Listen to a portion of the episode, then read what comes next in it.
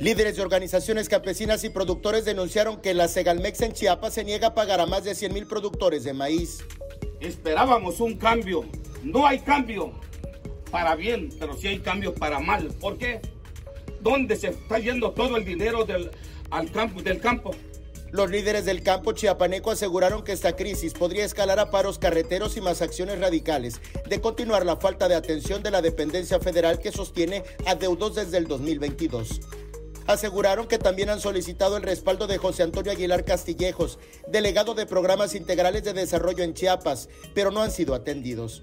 Independientemente de que Segalmex no ha entregado el 100% del fertilizante en el estado de Chiapas, igual también no está recibiendo el maíz en el estado de Chiapas.